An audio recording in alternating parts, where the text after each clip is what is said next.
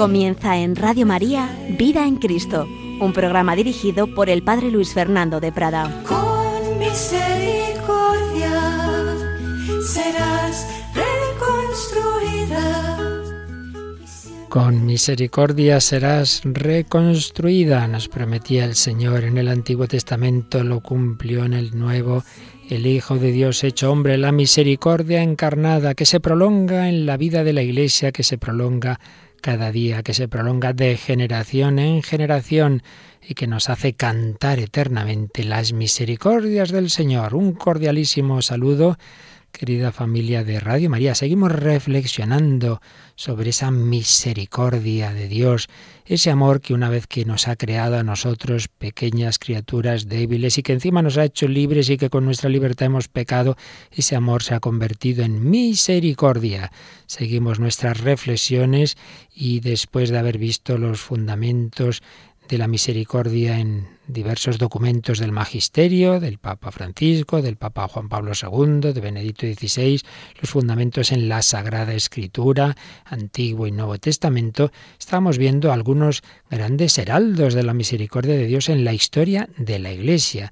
Vimos los primeros santos padres, algunos textos de esos padres apostólicos, padres apologetas, vimos el último día San Agustín, el gran San Agustín, y algún otro eh, santo padre contemporáneo suyo. Y vamos a dar un salto, no podemos ni de lejos detenernos en todos los autores de la historia de la Iglesia que han hablado de la misericordia. Estamos escogiendo algunos textos eh, más significativos que puedan ayudarnos a nuestra vida espiritual. Y nos vamos a ir ya ni más ni menos que al siglo XI con el gran San Bernardo, bueno, más bien en el XII.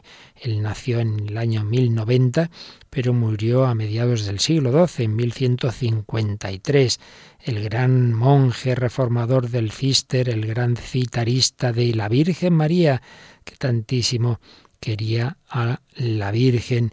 Tiene textos preciosos, preciosos, pero íbamos a fijarnos en uno que nos ofrece eh, la liturgia de las horas, el oficio de lecturas en el tiempo ordinario, un texto precioso para hablar de la misericordia que aparece en su comentario al libro del cantar de los cantares. Y nos viene muy bien para cuando nos parece, que a veces nos pasa, muchas veces ocurre a una persona, que está muy abrumada por sus pecados, que dice, ay, la que he hecho, ay, la que he hecho, es un pecado demasiado grande, o he llevado unos años de mi vida pues tan separado de Dios, son tantos mis pecados que, que esto ya no, no tiene solución. Bueno, quizá Dios me perdone, pero, pero ya nunca podría ser como antes, ya no, no podré ser santo, ya si no hubiera caído aquella vez, pero una vez que ya caí, esto no tiene remedio. Bueno, ese tipo de reflexiones que nos hacemos muchas veces, pues nos va a venir muy bien un texto realmente maravilloso de San Bernardo que nos recuerda eso que ya decía San Pablo, que si creció el pecado, más desbordante fue la gracia. Yo sugiero que para meditar este texto nos pongamos a los pies de la cruz, estemos ahí con la Virgen, estemos ahí con San Juan y miremos esa lanzada que atraviesa el corazón de Cristo y ahí a los pies de ese corazón de Jesús del que brota sangre y agua, pongamos nuestra debilidad, pongamos esa conciencia de nuestros pecados.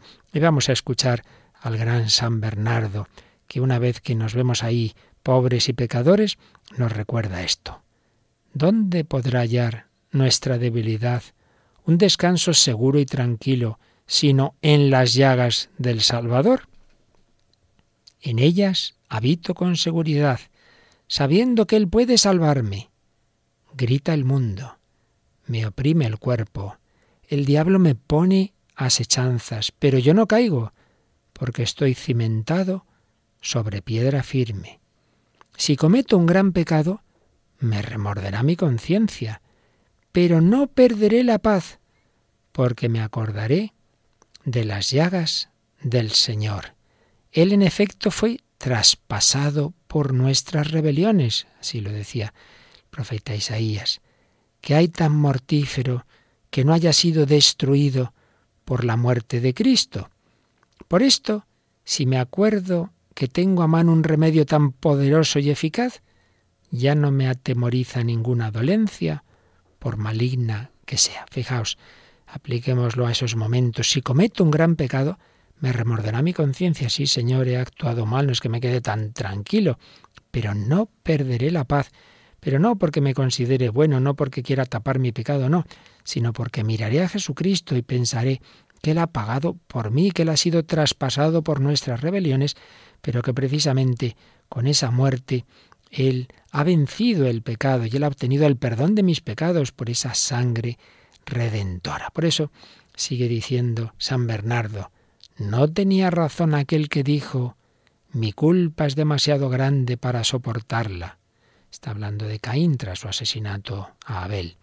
Es que él no podía atribuirse ni llamar suyos los méritos de Cristo, porque no era miembro del cuerpo cuya cabeza es el Señor. Pero yo tomo de las entrañas del Señor lo que me falta, pues sus entrañas rebosan misericordia. Fijaos, yo me veo pobre, dice, pero yo que voy a presentar al Señor, yo nada, pero, pero es que lo de Cristo es mío. Yo tomo de las entrañas del Señor lo que a mí me falta. Esto lo dirá siglos después Santa Margarita María, Padre Eterno, yo, yo que voy a ofreceros, pues os ofrezco los méritos infinitos del corazón de Jesús. Aquí San Bernardo dice, tomo de las entrañas del Señor lo que me falta. Agujerearon sus manos y pies y atravesaron su costado con una lanza. Y a través de estas hendiduras puedo libar miel silvestre y aceite de rocas de pedernal, es decir, puedo gustar y ver qué bueno es el Señor. Qué preciosidad. Puedo gustar y ver qué bueno es el Señor. Sus designios eran designios de paz, y yo lo ignoraba, porque ¿quién conoció la mente del Señor? ¿Quién fue su consejero? Va trayendo aquí diversas citas de la Escritura, en este caso de San Pablo. Pero el clavo penetrante se ha convertido para mí en una llave que me ha abierto el conocimiento de la voluntad del Señor. ¿Por qué no he de mirar a través de esta hendidura? Claro, esos clavos han abierto el cuerpo de Cristo, la lanza ha abierto su costado. Vamos a entrar por ahí. ¿Por qué no he de mirar a través de esta hendidura? Tanto el clavo como la llaga proclaman que en verdad Dios está en Cristo reconciliando al mundo consigo. Yo tengo que entrar ahí y ver cómo Dios está en Cristo reconciliando al mundo consigo. Ciertamente, en ese costado abierto, en ese corazón herido, está mi perdón. Un hierro atravesó su alma hasta cerca del corazón, de modo que ya no es incapaz de compadecerse de mis debilidades. Las heridas que su cuerpo recibió nos dejan ver los secretos de su corazón. Nos dejan ver el gran misterio de piedad. Nos dejan ver la entrañable misericordia de nuestro Dios por la que nos ha visitado el sol que nace de lo alto. Como sabemos, una frase del Benedictus de Zacarías. La entrañable misericordia de nuestro Dios, ahora la podemos ver en ese costado abierto. ¿Qué dificultad hay en admitir que tus llagas nos dejan ver tus entrañas? ¿No podría hallarse otro medio más claro que estas tus llagas para comprender que tú, Señor, eres bueno y clemente y rico en misericordia? Nadie tiene una misericordia más grande que el que da su vida por los sentenciados a muerte y a la condenación. Y el último párrafo es realmente maravilloso. Luego, mi único mérito es la misericordia del Señor. No seré pobre en méritos mientras Él no lo sea en misericordia. Y porque la misericordia del Señor es mucha, muchos son también mis méritos. Y aunque tengo conciencia de mis muchos pecados, si creció el pecado, más desbordante fue la gracia. Y si la misericordia del Señor dura siempre, yo también cantaré eternamente las misericordias del Señor. ¿Cantaré acaso mi propia justicia? No, no, no. Señor, narraré tu justicia tuya entera. Sin embargo, ella también es mía, pues tú has sido constituido mi justicia de parte de Dios. Realmente maravilloso. Pues apliquémoslo a nuestra vida. Me veo lleno de pecados, de defectos. Yo, yo es que, ¿a dónde voy? Pues mira, tú por ti mismo no vas a ninguna parte, tú eres muy pobre, pero no serás pobre en méritos mientras Él no lo sea en misericordia. Y la misericordia de Dios es mucha, es infinita. Y Él te regala esa misericordia y hace que lo que tú no has conseguido, sin embargo, Él te lo da como si fuera tuyo. ¿Recordáis cuando Jesús resucitado se aparece a la orilla del lago? Dice, muchachos, ¿tenéis pescado? No, pues echad a la derecha y encontraréis. Y así fue. Y luego les dice, traed de los peces que habéis pescado. Bueno, de los que habían pescado gracias a ti. El Señor llama méritos nuestros a lo que son dones suyos, dice San Agustín. Pues sí, él me da sus méritos y los de la Virgen y los de los santos. Así hace la Iglesia, especialmente las indulgencias. Se me regala lo que yo no me he conseguido. Pero es que todos somos esa familia. Y lo de la cabeza baja los méritos. Y los padres trabajan y, y claro, se lo dan a los hijos. Entonces recibo esos regalos, esos dones de la misericordia. Pero si es que yo tengo muchos pecados, sí, sí. Pero dice San Pablo, si creció el pecado, todavía más desbordante fue la gracia. Y si la misericordia del Señor dura siempre, pues yo por siempre cantaré las misericordias del Señor. Sí, y así podremos morir como Santa Teresa cantando las misericordias del Señor. Cantaré eternamente tus misericordias y todo esto brota de ese costado abierto, de esas llagas por donde recibo esa sangre, esa agua que es signo de la vida nueva del Espíritu Santo, esa sangre que es signo de ese amor extremo, de ese amor redentor, de ese amor que me ha comprado al precio de sangre, Señor. Déjame, déjame tocar tus llagas, déjame tocar tu corazón.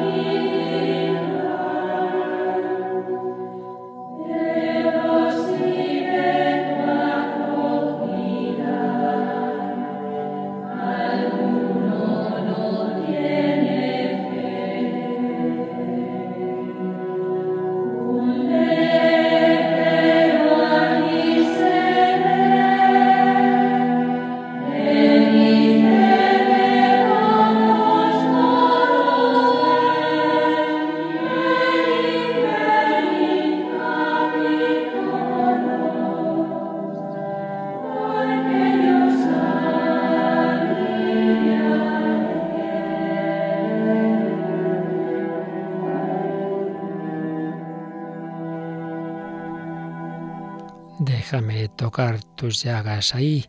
Recibo esa tu sangre, esa agua viva, ese tu amor, esa tu misericordia. Estamos reflexionando sobre esa misericordia del Señor con nosotros, siguiendo algunos textos de santos hoy de la Edad Media. Hemos leído este texto precioso de San Bernardo. Pero ¿cómo recibimos hoy ese perdón del Señor? ¿Cómo recibimos esa misericordia en el tiempo de la Iglesia?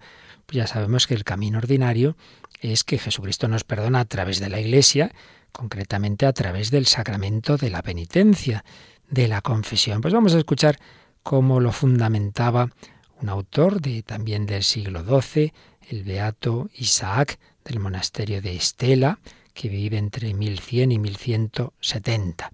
Y nos dice, hay dos cosas que son de la exclusiva de Dios, la honra de la confesión y el poder de perdonar.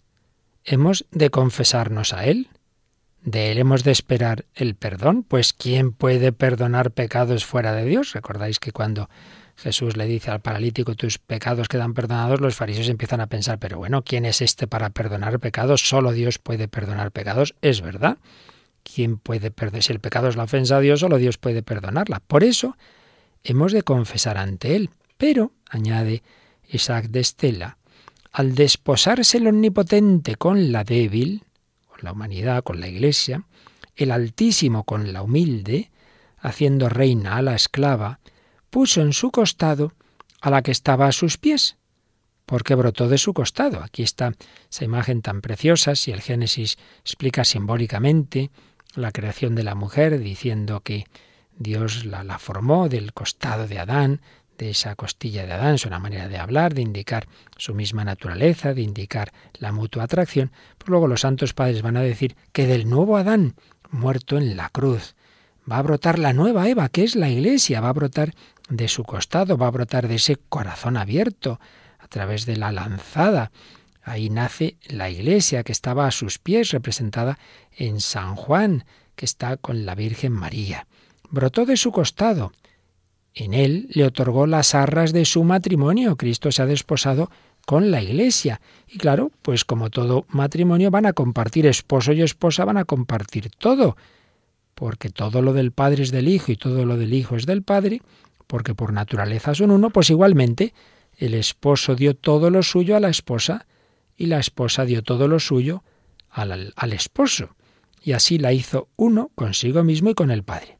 Pues bien, el esposo, que es uno con el padre y es uno con la esposa, hizo desaparecer de su esposa todo lo que halló en ella de impropio, el pecado, la suciedad, todo eso, lo clavó en la cruz y en ella espió todos los pecados de la esposa.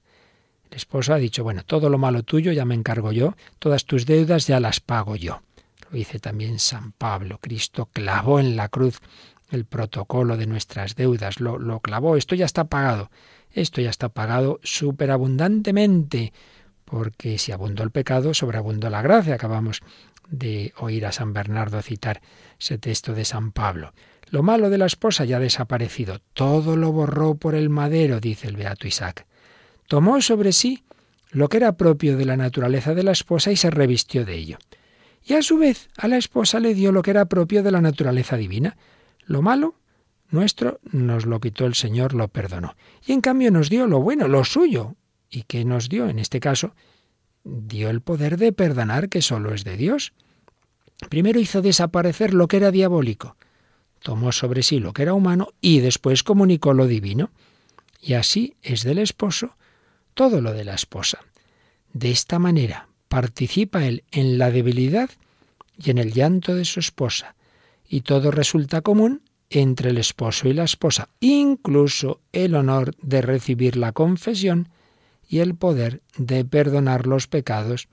Por ello dice, ve a presentarte al sacerdote. Aquí cita ese momento en que Jesús cura a un leproso y le dice, bueno, yo te he curado, pero ahora vete a presentar al sacerdote. El sacerdote tiene que certificar que te has curado, que estás curado.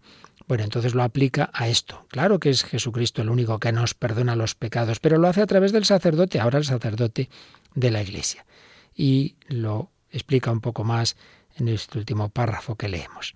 Nada podría perdonar la Iglesia sin Cristo. Nada quiere perdonar Cristo sin la Iglesia. Es una frase realmente profunda, vamos a releerla para entenderla bien. Nada podría perdonar la Iglesia sin Cristo, claro ¿Quién es la Iglesia para perdonar si no fuera sido Cristo mismo el que le diera ese perdón y el que tocara el corazón del, del penitente? Nada podría perdonar la Iglesia sin Cristo, pero nada quiere perdonar Cristo sin la Iglesia. Podría hacerlo, claro que Cristo puede perdonar sin la Iglesia y sin nadie, es cosa suya, pero lo ha querido hacer así. Nada quiere perdonar Cristo sin la Iglesia. Por eso, no, no, yo me confieso con Dios, yo no necesito la Iglesia. Pues, ¿qué quieres que te diga? Jesucristo lo ha hecho así. ¿Es que te crees tú más listo que Él? ¿Te crees que tus sistemas son mejores que los que el propio Señor ha establecido? Nada puede perdonar la Iglesia sino al que se arrepiente, o sea, al que ha sido tocado por Cristo. Ya puedo yo decirle a uno, ven, venga, confiésate, ¿sí? si no está arrepentido, pues diré palabras, pero no va a servir de nada. Claro que tiene que estar uno arrepentido, un mínimo de arrepentimiento, un mínimo de dolor, al menos de atrición es necesario. Claro, no, no basta que yo quiera, que la Iglesia quiera, hace falta que el otro quiera arrepentirse de alguna manera y para ello necesita la gracia de Cristo. Por tanto, solo Cristo puede hacer que uno sea perdonado, ya lo sabemos. Pero por otro lado, Nada quiere mantener perdonado Cristo al que desprecia a la Iglesia. Pues lo que Dios ha unido, que no lo separe el hombre. Esta frase que Jesús dice del matrimonio aquí se aplica a ese desposorio entre Cristo y la Iglesia. Si Cristo se ha unido con la Iglesia, lo que Dios ha unido que no lo separe el hombre. Cristo sí, Iglesia no, que no puede ser, porque Cristo se ha desposado con la Iglesia para siempre. Es este un gran misterio, y yo lo refiero a Cristo y a la Iglesia dice San Pablo, y aquí el Beato Isaac de Estella lo aplica a la confesión, una vez que Cristo se ha desposado con la Iglesia, pues ahora el perdonar, que lo hace Él, tocando el corazón, dando la gracia al que se arrepiente, pero lo hace a través de la Iglesia. Él es el que actúa con su gracia invisible, pero actúa a, través de la acción visible de la Iglesia, del sacerdote. Ay, pero es que es que me da vergüenza, Claro, decir mis pecados al confesor que va a pensar de mí, pues es una tontería, porque todos somos pecadores. Muchas veces, sobre todo los jóvenes, pues cuando me decían estas cosas, ¿no? O me las dice, pero estoy pensando en los primeros años de sacerdote, los grupos juveniles o los que empecé, pues que muchos, pues eso, hacía tiempo que no se confesaban y tal. Yo les decía esto, mirad, em, el mundo no se divide en, pecadores y no pecadores. Y entonces tú te vienes a confesar y yo digo, uy, este es de los pecadores. No, no, no es así. Se divide en pecadores que lo reconocen, son humildes y, son capaces de, de, confesar sus pecados, y pecadores que no son humildes y no son capaces de confesar sus pecados. Entonces, cuando alguien viene a confesarse, yo no digo, ala, este es de los pecadores. No, no, digo, fíjate que bueno, este es de los pecadores que es humilde y lo reconoce. Y si otro en cambio no se confiesa, yo no digo, uy, ¿será que es muy santo y por eso no se confiesa? Pues no. Más bien es muy probable que tenga graves errores o mucha soberbia y por eso no se confiese. No, no dejemos de ir a recibir este perdón de Cristo a través de la Iglesia por esas falsas ideas, esa vergüenza. Pero hombre, si ya sabemos que todos somos débiles y pecadores. Y otras veces es porque, ¿para qué me voy a confesar? Si siempre igual, si siempre caigo en lo mismo. Bueno, como decía un sacerdote que hoy día es obispo, muy simpático, y dice, ¿qué pretendes? ¿Tener los pecados de un artista? Pues hombre, normalmente cada uno, pues eso, tiene sus debilidades, caen cosas parecidas, pero es que por esa regla de tres, ¿para qué voy a comer si mañana voy a volver a tener hambre? ¿Para qué me voy a duchar si mañana me vuelvo a ensuciar? Hombre, pues dúchate hoy y te duchas mañana, come hoy y comes mañana. Por tanto, eso son, son ideas que se nos mete o que nos mete el demonio para alejarnos de, de, la confesión, de la comunión, etcétera. Pues tenemos que luchar todos los días, no, no, vamos a hacernos santos ya en tres meses. Ahora, también es verdad que muchas veces no vemos todo el fruto que, que podríamos sacar de los sacramentos, porque los tomamos así de mala manera. Eh, imaginaos que uno está debilucho y le mandan unas vitaminas y vuelve a los tres meses al médico, ¿qué tal? Pues igual, pero ha tomado las vitaminas. Bueno, sí, de vez en cuando. ¿Cómo que de vez en cuando? Hombre, esto es para tomar todos los días. Pues lo mismo, uno se confiesa cada no sé cuánto, sin preparación, y entonces no, pues, pues no noto que me ayude, hombre, confiésate con frecuencia, pues a ver si puede ser todas las semanas, o por lo menos cada 15 días, o por lo menos, por lo menos, por lo menos cada mes.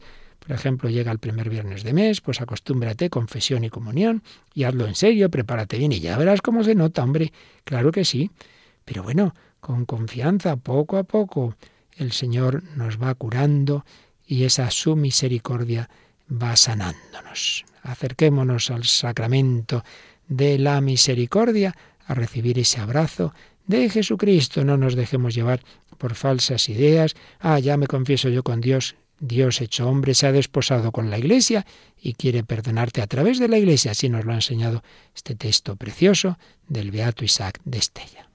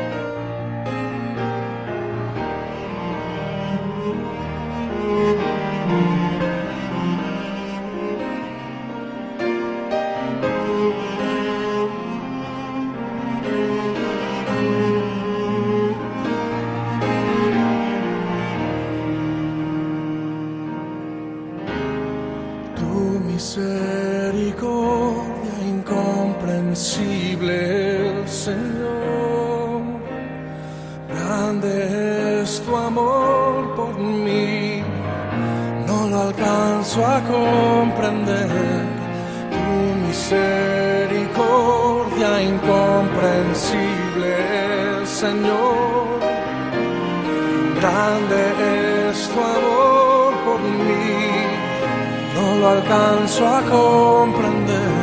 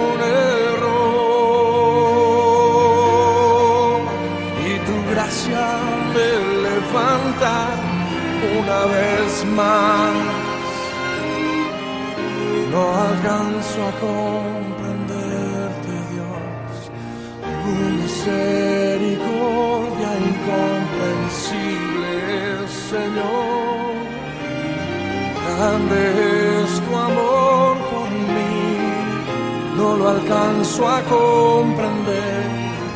Tu misericordia incomprensible Señor. Grande es tu amor por mí, no lo alcanzo a comprender. No lo alcanzo a comprender. Aquí seguimos en Radio María meditando en esa misericordia de Cristo. Servidor Padre Luis Fernando, trayendo aquí algunos textos de santos, concretamente hoy santos medievales que nos han hablado sobre esa misericordia divina. Vamos a decir dos palabras de una mística, Santa Gertrudis, Santa Gertrudis la, la Magna, una religiosa benedictina alemana que vivió entre 1256 y 1301. Su compatriota, el Papa alemán Ratzinger, el Papa Benedicto XVI, una catequesis sobre Santa Gertrudis en octubre de 2009, recordaba dos favores que le fueron especialmente queridos a Santa Gertrudis. Decía ella así, los estigmas de tus saludables llagas que me imprimiste como preciosas joyas en el corazón y la profunda y saludable herida de amor con que lo marcaste. Eran dos favores que ya agradecía al Señor. Tú me inundaste con estos dones tuyos de tanta alegría que aunque tuviese que vivir mil años sin ningún consuelo, su recuerdo bastaría para reconfortarme, iluminarme, colmarme de gratitud. Quisiste también introducirme en la inestimable intimidad de tu amistad, abriéndome de muchas formas ese sagrario nobilísimo de tu divinidad, que es tu corazón divino. Y a este cúmulo de beneficios añadiste el de darme por abogada a la Santísima Virgen María, Madre tuya. Y comentaba el Papa Benedicto, me parece obvio que estas no son sólo cosas del pasado históricas, sino que la existencia de Santa Gertrudis sigue siendo una escuela de vida cristiana, de recta vía, que nos muestra que el centro de una vida feliz, de una vida verdadera, es la amistad con Jesús el Señor. Una idea en la que siempre insistió el Papa Benedicto XVI, lo que nos hace felices, lo que nos hace auténticos cristianos es la amistad, la amistad con Jesús. Una amistad con Jesús que ella vivió de una manera particular desde la confianza en el sagrado corazón de Cristo, ese corazón que ella veía abierto, abierto esas, esas llagas, esas heridas. Una vez se le apareció el Señor diciéndole, yo vencido por tu amor, he escogido el morar contigo en lo más fuerte de las tempestades levantadas por tus pasiones, y el esperar el arrepentimiento que devolverá la calma y conducirá hasta el puerto de la humildad. A veces pensamos, como estoy ahora, oye, hay qué tentaciones, hay qué cosas se me ocurren, hay qué pensamientos me vienen, es que el Señor ya me, me ha abandonado, me ha olvidado. Que no, es que es al revés. El Señor está ahí dándote la fuerza para no caer en la tentación. Y si puedes caer en algo, pues precisamente ese arrepentimiento te va a hacer luego más humilde, como San Pedro cayó, negó al Señor y luego eso le vino bien. Y es que el Señor también le dijo a Santa Gertrudis, mis amados encuentran siempre en mi humanidad, unida a mi divinidad, un poderoso abogado que me obliga a tener piedad de sus miserias. El Señor ha experimentado también la tentación, el, miedo, eh, la tristeza en Gesemaní, todo eso le hace como ser más misericordioso, porque por propia experiencia conoce nuestra debilidad.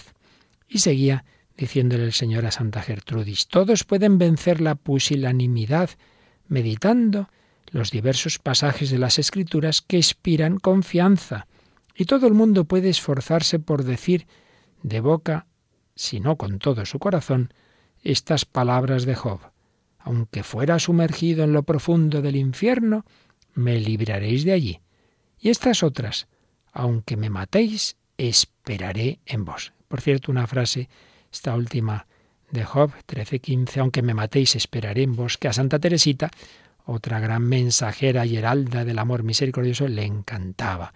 Aunque Dios me mate, yo me fío de Él, confiaré en Él, esperaré en vos. Pues otra gran heralda de esa misericordia, de ese amor divino y humano de Jesucristo, la humanidad de Cristo, en la cual tenemos ese abogado ante el Padre. Por eso, acudamos siempre al Señor. Alma de Cristo, santifícame, cuerpo de Cristo, sálvame, sangre de Cristo, embriágame. Y no permita, Señor, que me aparte de ti y que yo, por toda la eternidad, vaya con tus santos a gozar de ti. Se lo pedimos con confianza, con esta confianza audaz de los santos a nuestro Señor Jesucristo.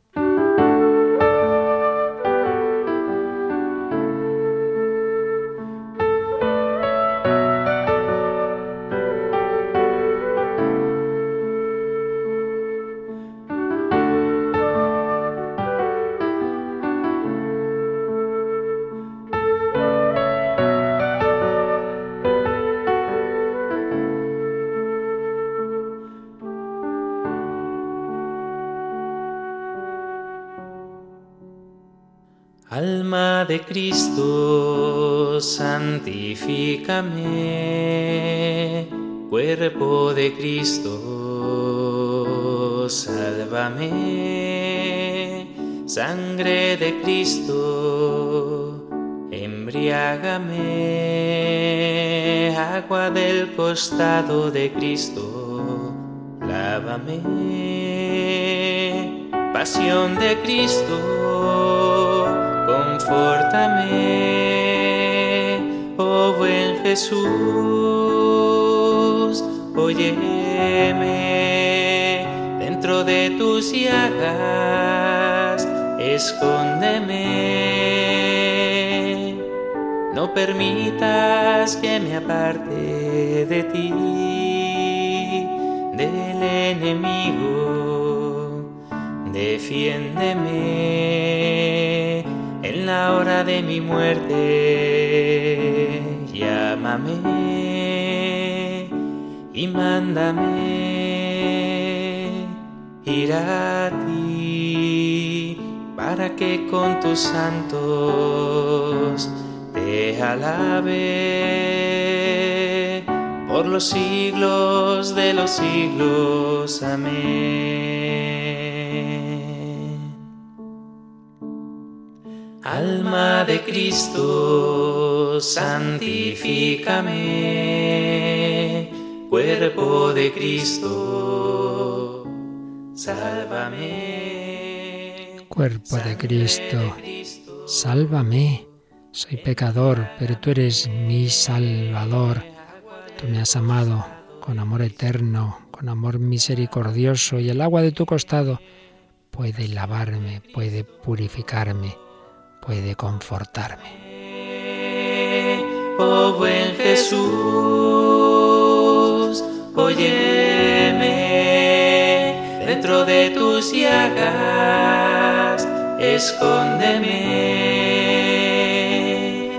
No permitas que me aparte de ti, del enemigo, defiéndeme la hora de mi muerte. Llámame y mándame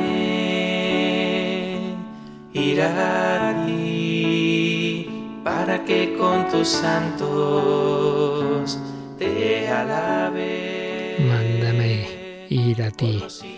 Y es que somos amados con amor infinito y eterno. Santa Catalina de Siena, nos vamos al siglo XIV, doctora de la Iglesia, proclamada así a la vez que nuestra Santa Teresa. Tiene tantas luces sobre ese amor de Dios. A veces pensamos que esto de confiar en el amor de Dios es un descubrimiento del siglo XX, XXI. Hombre, por Dios, esto es de, de siempre, es el núcleo del Evangelio y todos los santos así lo han vivido, nos enseñaba Santa Catalina de Siena. El Padre Eterno puso con inefable benignidad los ojos de su amor en aquella alma, se refiere a sí misma, y empezó a hablarle de esta manera. Hija mía muy querida, firmísimamente determinado, usar de misericordia para con todo el mundo y proveer a todas las necesidades de los hombres. Pero el hombre ignorante convierte en muerte lo que yo le doy para que tenga vida y de este modo se vuelve en extremo cruel para consigo mismo. Pero yo, a pesar de ello, no dejo de cuidar de él, y quiero que sepas que todo cuanto tiene el hombre proviene de mi gran providencia para con él. Y así, cuando por mi suma providencia quise crearlo, al contemplarme a mí mismo en él, quedé enamorado de mi criatura y me complací en crearlo a mi imagen y semejanza con suma providencia. Quise además darle memoria para que pudiera recordar mis dones y le di parte en mi poder de Padre eterno. Aquí está hablando pues de cómo ese amor de Dios se volcó en la creación del hombre, pues cómo nos dio esa su imagen y semejanza dándonos una inteligencia, una voluntad, una memoria. Ha empezado recordando la memoria y el poder y sigue diciendo, lo enriquecí también al darle inteligencia, para que en la sabiduría de mi Hijo comprendiera y conociera cuál es mi voluntad, pues yo, inflamado en fuego intenso de amor paternal, creo toda gracia y distribuyo todo bien. Di también al hombre la voluntad para que pudiera amar y así tuviera parte en aquel amor que es el mismo Espíritu Santo. Así le es posible amar aquello que con su inteligencia conoce y contempla. O sea, ve aquí la imagen y semejanza en esas tres facultades. Nos parecemos al Padre por el poder del Padre Eterno. Dios ha dado al hombre un poder, es, es el dueño de la creación y le ha dado la memoria para recordar sus dones. Ve la semejanza con el Hijo en la sabiduría, en la inteligencia. El Hijo es el logos, la sabiduría de, Dios. Bueno, pues el hombre tiene una inteligencia con la que puede conocer y la semejanza con el Espíritu Santo en la voluntad que nos permite amar. El Espíritu Santo es el amor personal del Padre y del Hijo. Esto es lo que hizo mi inefable providencia para con el hombre, para que así el hombre fuese capaz de entenderme, gustar de mí y llegar así al gozo inefable de mi contemplación eterna. Era el plan de Dios, esto es lo que Dios hizo en la creación. Pero como ya te he dicho otras muchas veces, el cielo estaba cerrado a causa de la desobediencia de vuestro primer padre, Adán. Por esta desobediencia vinieron y siguen viniendo al mundo todos los males. Pues bien, para alejar del hombre la muerte causada por su desobediencia, yo con gran amor vine en vuestra ayuda, entregándoos con gran providencia a mi Hijo unigénito, para socorrer por medio de él vuestra necesidad, y a él le exigí una gran obediencia, para que así el género humano se viera libre de aquel gran veneno con el cual fue infectado el mundo a causa de la desobediencia de vuestro primer padre. sea el colmo del amor de Dios que para reparar nuestra desobediencia envía a su Hijo que hecho hombre obedece reparando esa desobediencia del primer Adán. En este segundo Adán son reparadas nuestras desobediencias. Por eso mi Hijo unigénito, enamorado de mi voluntad, quiso ser verdadera y totalmente obediente y se entregó con toda prontitud a la muerte afrentosa de la cruz, y con esta santísima muerte os dio a vosotros la vida, no con la fuerza de su naturaleza humana, sino con el poder de su divinidad. Uno de los muchos textos de Santa Catalina de Siena, esta copatrona de Italia junto a San Francisco y codoctora de la Iglesia junto a Santa Teresa, fueron las dos primeras mujeres en ser proclamadas doctoras de la Iglesia, en este caso por Pablo VI, pues uno de esos muchos textos en que el Señor iluminó a Santa Catalina de Siena sobre ese plan amoroso, ese plan misericordioso, en el que Dios nos ha creado su imagen y semejanza y después de nuestro pecado nos ha redimido dándonos la gracia a través de ese Hijo eterno que ha muerto por nosotros y que nos ha enviado al Espíritu Santo. En fin, podríamos seguir buscando otros muchos textos de autores medievales, pero vamos a dar otro salto y vamos a ir a alguien que no era un teólogo, que no era sacerdote ni religioso, sino un laico, pero un laico que confió mucho en el amor de Dios, en la misericordia de Dios, y que aunque él no tenía, parecía madera de mártir, él no tenía especial interés en, en perder la vida, desde luego, pero cuando se vio en circunstancias que le obligaron a elegir, desde luego eligió el ser fiel a Cristo y a la Iglesia. Nos referimos a Santo Tomás Moro, el canciller inglés, que al principio pues era hombre tan importante en la Inglaterra todavía católica con Enrique VIII, pero cuando este rey se separa del Papa, se separa de la Iglesia y quiere que todo el mundo acepte lo que él ha hecho y que renieguen del Papa y, que, acepten esa ruptura y, y, en fin, todo lo que ocurrió en torno a su matrimonio de, de Enrique VIII, etcétera, pues entonces él dice que no, que él no puede, que él, que en conciencia no puede hacerlo y sabe que va a perder todos sus bienes, que le van a encarcelar y que incluso le pueden matar y todo eso es lo que va a ocurrir en efecto. Bueno, pues bien, en la cárcel, en la cárcel, escribe unas cartas impresionantes, escribe a su hija Margarita y podemos ver aquí pues un poner en la práctica esa confianza, esa confianza en el Señor que él nos pide, pues precisamente cuando cuando las cosas van mal. Es muy fácil confiar en Dios cuando todo está bien, pero cuando tienes problemas, te flaquea la salud, no sabes si tienes una enfermedad grave, estás sin trabajo, mm, puede ocurrir esta desgracia, esta otra. Bueno, pues es el momento para confiar. Y a ello nos puede ayudar mucho lo que escribía Santo Tomás Moro a su hija. Aunque estoy bien convencido, mi querida Margarita, de que la maldad de mi vida pasada es tal que merecería que Dios me abandonase del todo, ni por un momento dejaré de confiar en su inmensa bondad. ¿Veis? Podemos pensar, uff, con las que yo le echo al Señor, ya como voy a, a pedirle nada, hombre, que no, que Dios no es así. Confía en su bondad. Hasta ahora su gracia santísima me ha dado fuerzas para postergarlo todo, las riquezas, las ganancias y la misma vida, antes que prestar juramento en contra de mi conciencia. Hasta ahora, el Señor ha inspirado al mismo rey la suficiente benignidad para que no pasara de privarme la, de, de la libertad. Por esto espero confiadamente que la misma gracia divina continuará favoreciéndome, no permitiendo que el rey vaya más allá, o bien dándome la fuerza necesaria para sufrir lo que sea con paciencia, con fortaleza y de buen grado. ¿Veis? Es muy interesante. Dice, por un lado, hasta ahora, mira, el Señor me está dando la fuerza para estar yo aquí en la cárcel sin desesperarme, confiando en Él, haciendo que de momento no haya pasado la cosa de estar en la cárcel. Entonces, una de dos, en el futuro. O Dios seguirá haciendo que no me pase nada especial, o si la cosa va adelante, como de hecho fue, y, llegó a, a la muerte, pues entonces Dios me dará la fuerza para sufrir con paciencia y fortaleza. Y dice, esta mi paciencia, unida a los méritos de la dolorosísima pasión del Señor, infinitamente superior en todos los aspectos a todo lo que yo pueda sufrir, mitigará la pena que tenga que sufrir en el purgatorio, y gracias a su divina bondad, me conseguirá más tarde un aumento de premio en el cielo. Fijaos también qué fe, ¿no?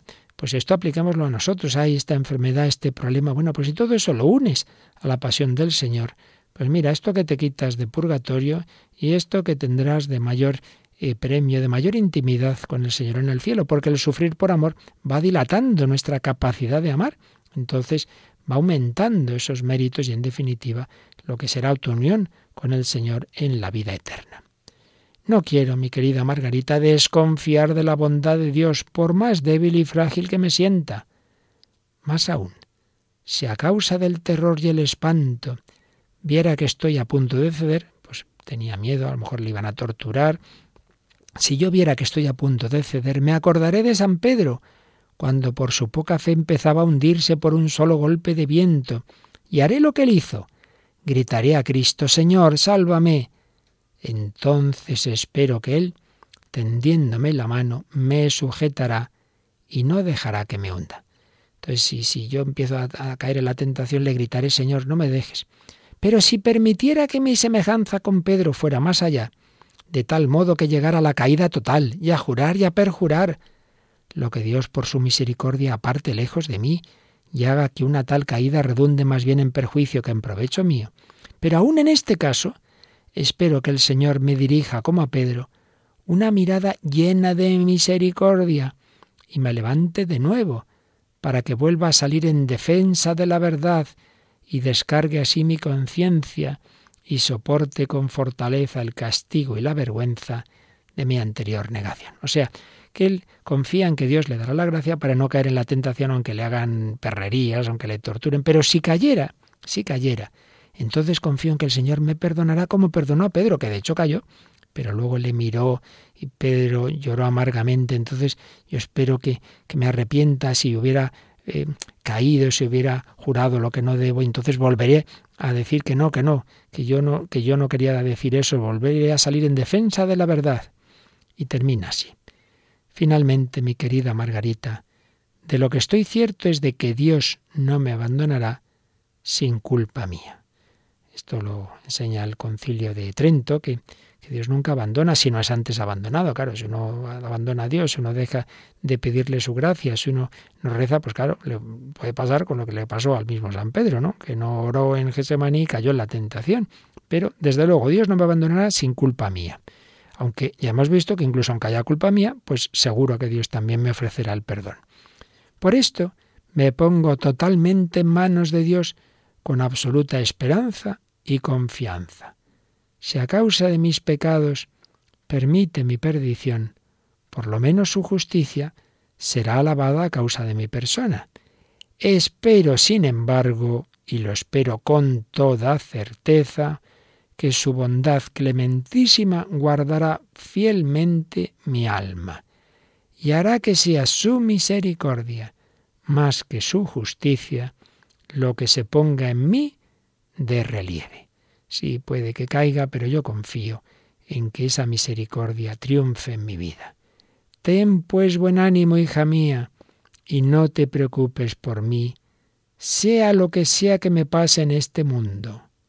fijaos, las últimas frases son toda una enseñanza, tanto que están recogidas en el Catecismo de la Iglesia Católica.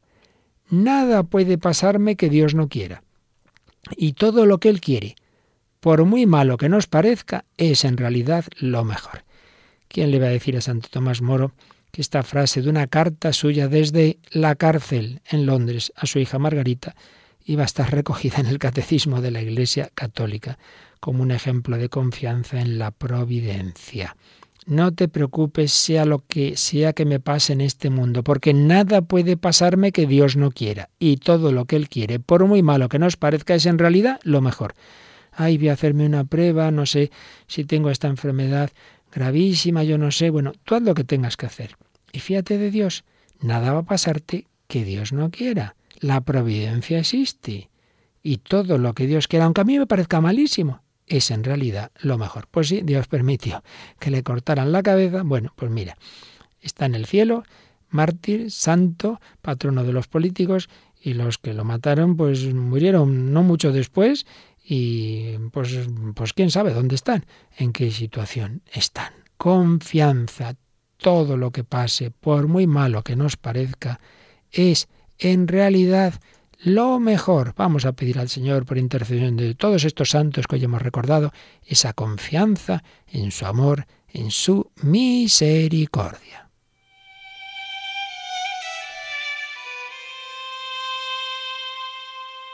En el centro más profundo de mi ser,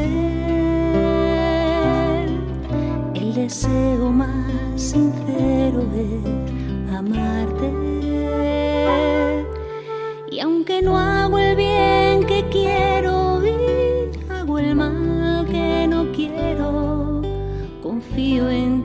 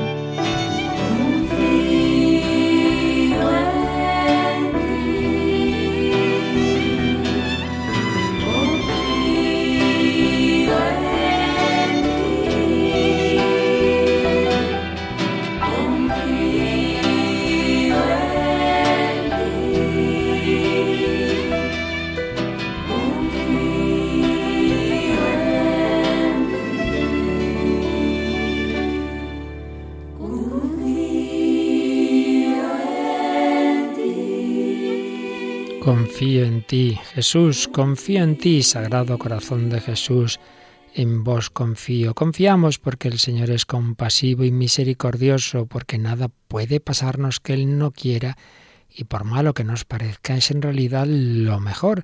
Pero es que incluso aunque yo caiga, aunque yo le abandone, confío en que me dará la gracia de arrepentirme y por supuesto me perdonará. Contaremos eternamente sus misericordias. Vamos a terminar con una sencilla poesía de un seglar que ya falleció, Paul López Castellote, que un poco recordando como San Juan de la Cruz hablaba de las águilas. Dice, bueno, yo no soy un águila, yo soy una pequeña hormiga, yo soy pobre, yo soy débil, pero confío en el Señor. Y decía así esta poesía. Volé tan alto, tan alto, que le di a la caza alcance, clama humilde el hombre santo sedienta en mística hambre.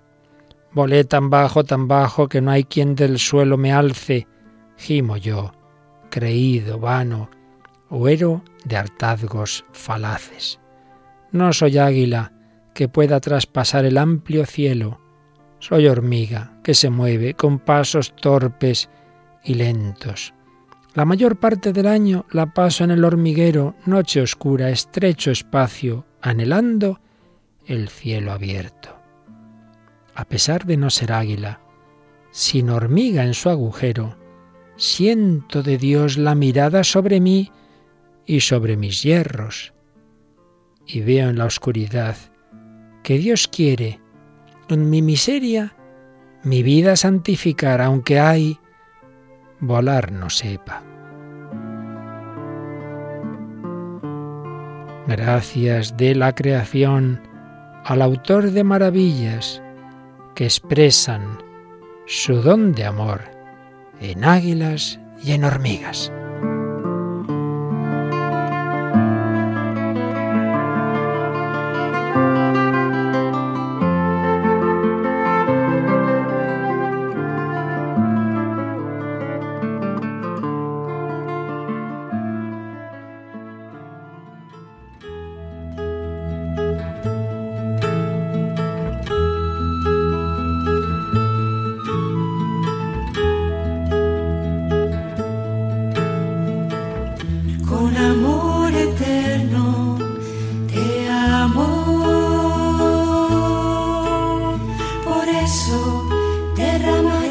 Escuchado Vida en Cristo, un programa dirigido por el Padre Luis Fernando de Prada.